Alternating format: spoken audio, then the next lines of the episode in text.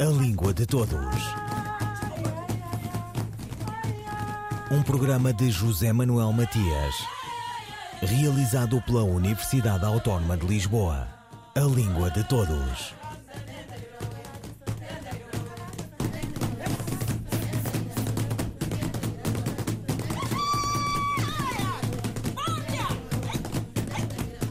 As literaturas mundo devem a Goethe uma espécie de formulação inicial, ou um meridiano de Greenwich, critério que causa urticária à teorização pós-colonial, ao decolonial, ao subalterno. Sob a direção da professora Helena Buesco e a colaboração de vários especialistas, onde se inclui a professora Inocência Mata, a série de livros antológicos sobre a literatura mundo que vieram a lume constituem um dos grandes acontecimentos editoriais na língua portuguesa. Nela, volta a matéria intensa, onde se entrelaçam os dois planos referidos por Roland Barthes na sua lição: a guerra das línguas e a paz dos textos. Estas e outras considerações, com o saber que o honesto estudo dá, são o tema da conversa com Inocência Mata, professora da Faculdade de Letras da Universidade de Lisboa, na área de Literaturas, Artes e Culturas e membro do Centro de Estudos Comparatistas sobre Literaturas em Português e suas transversalidades atlânticas, o lugar das literaturas africanas no sistema de literatura mundo. Como pano de fundo pregnante ainda, a famosa polémica entre os escritores Chinua Achembe e Ngugi wa Fingo quanto à relação do escritor africano com a língua inglesa. O que eu fiz foi, de certa forma, partir dessa ideia do, eh, do rio, do rio chamado Atlântico, partir interessantemente de. Um, ehm, não de, de, de, de, críticos literários, mas de historiadores, eh, de três ideias. Essa ideia, primeira, do do, do, do, Atlântico Negro, né? a ideia de, através do Atlântico, eh, como é, que o, como é que o Atlântico se constituiu como um barco com várias sonoridades, não é?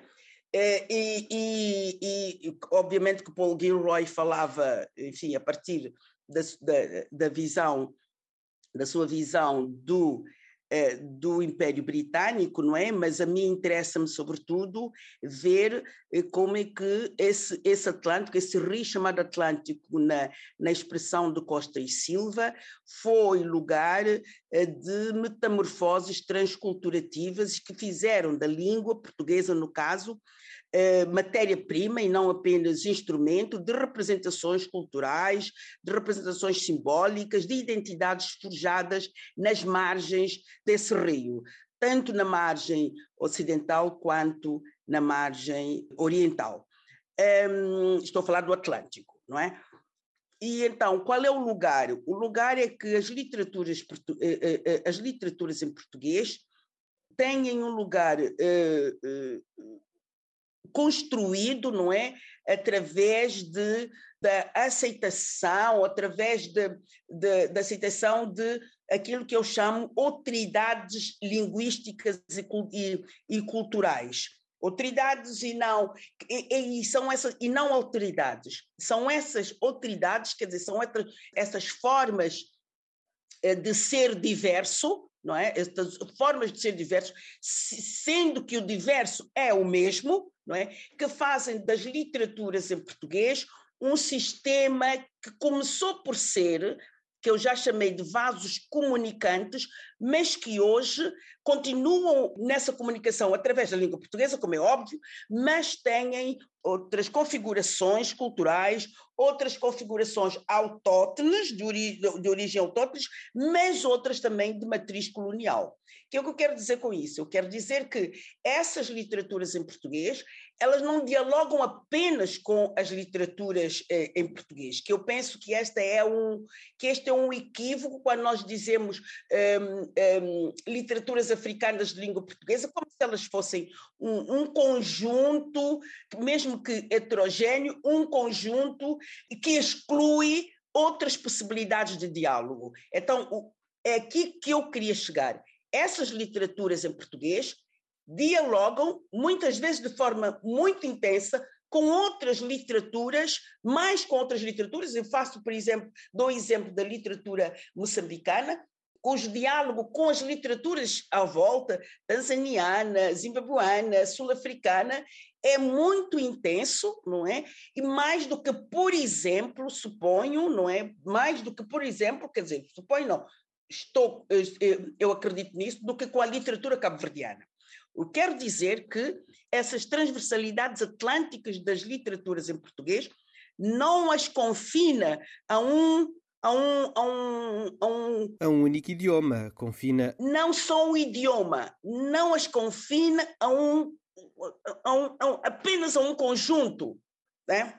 É isso que eu quero dizer. Quero dizer que existem outros elementos que constituem a identidade dessas literaturas que não apenas a língua portuguesa. Eu, é, é, por isso que eu falo, é, na verdade, desse processo transculturativo que se vem prolongando também na ex-metrópole, mas enfim, não é? Também na ex-metrópole, com diferentes formas de ser língua portuguesa, não é? De várias línguas portuguesas, não é? Mas que conforme que são nesse conjunto eh, que estou a designar como literaturas em português, cujo diálogo foi muito mais intenso, suponho eu, no processo de formação dessas literaturas, hum? E que construíram precisamente essas outras falas, eh, precisamente porque expressavam outras culturas, expressavam outras realidades, expressavam outras histórias, expressavam outras, essas, outras circunstâncias, foram construindo a pluricentralidade da língua portuguesa, mas foram ganhando, foram conquistando outras dimensões, outras foram construindo outras redes, no caso da literatura brasileira na América, não é? No caso das literaturas africanas em África e obviamente no caso da literatura uh, portuguesa na Europa e não apenas no âmbito de, uh, das literaturas ibéricas.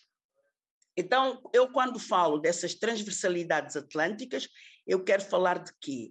Quero falar, em primeiro lugar, dessa disputa de memórias sobre o passado da língua. Inocência Mata, professora da Faculdade de Letras da Universidade de Lisboa na área de Literaturas, Artes e Culturas e membro do Centro de Estudos Comparatistas sobre Literaturas em Português e suas transversalidades atlânticas, o lugar das literaturas africanas no sistema de literatura mundo.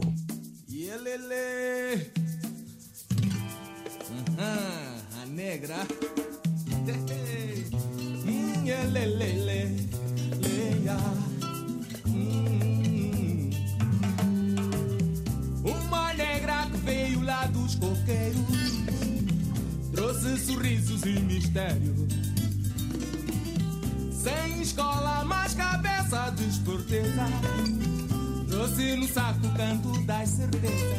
Lá, lá, ya, a negra, sem regra, conquistou cidade.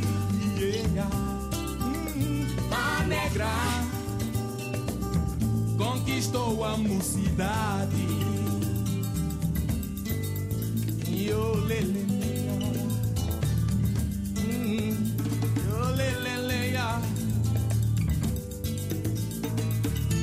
Todo mundo murmurava segredos sobre a negra dos coqueiros. Negra se esnobava sem medos e encantava teus banqueiros.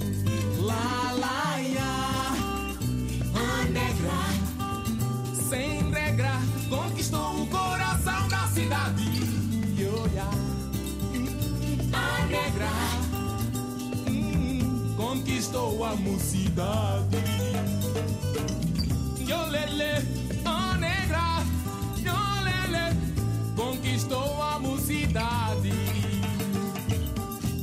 Essa negra é tão bela, essa negra wakushonga, essa negra é tão bela, essa negra é tão bela, essa negra é tão bela, essa negra wakushonga, essa negra é tão bela, e todo mundo curte com ela.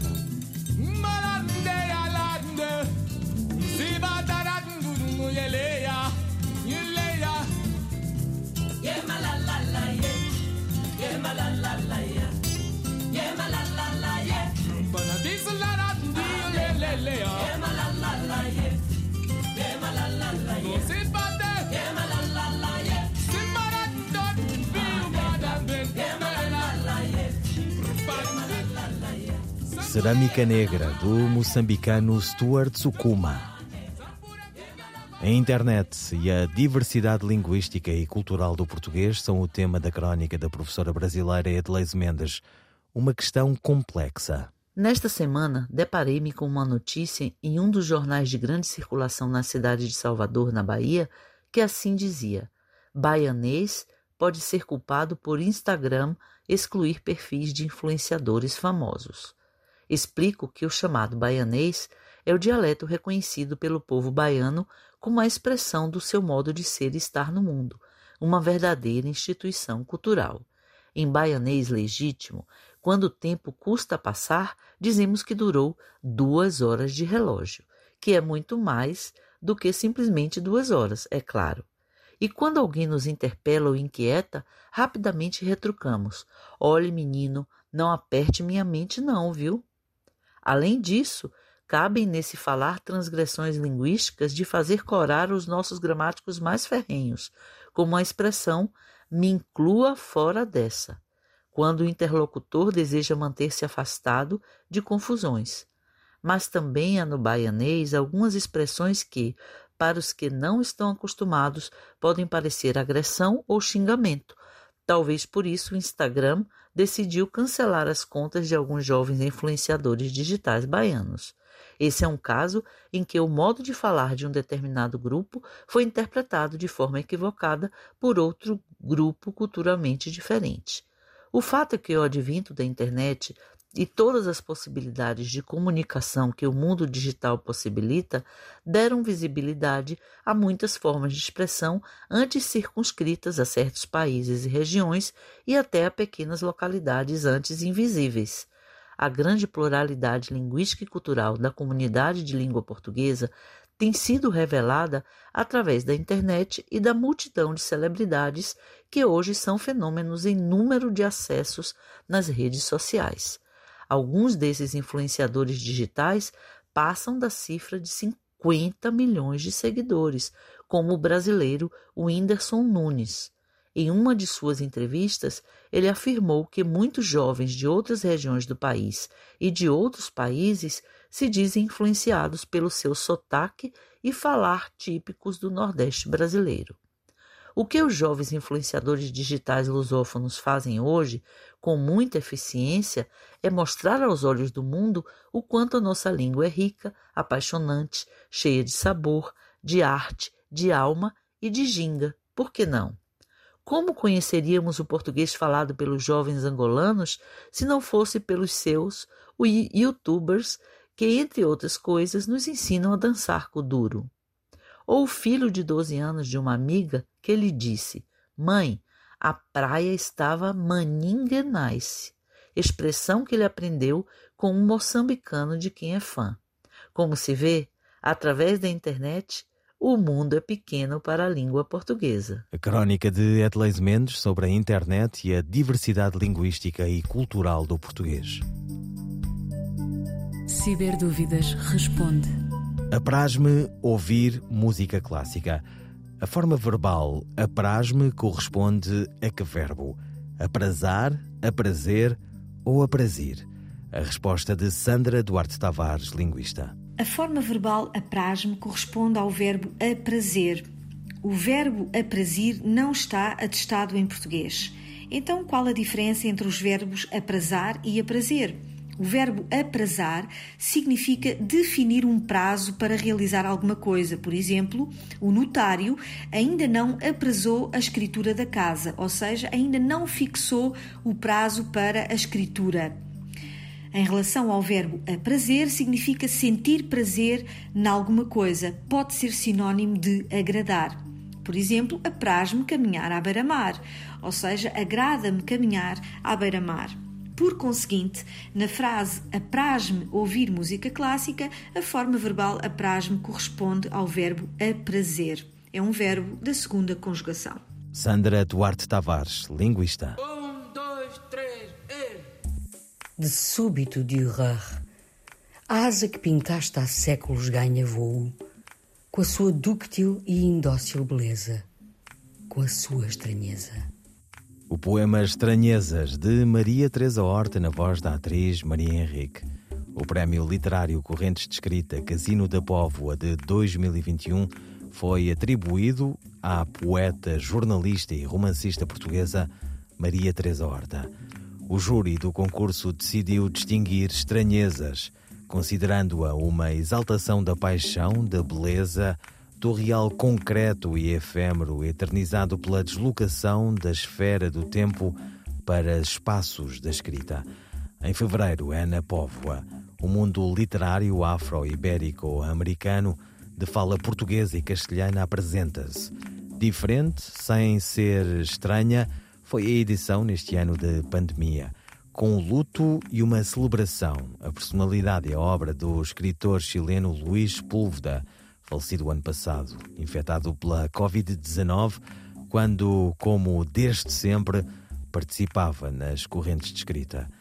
As sete partes de Estranhezas de Maria Teresa Horta, refere o júri, revisitam e deslocam os temas centrais da obra da autora que, desde o seu primeiro livro, Espelho Inicial, 1960, criou um glossário e uma sintase muito pessoais, um idioma singular que subverte e atualiza a ideia e poesia como canto celebratório, brincando com as convenções da rima e do ritmo.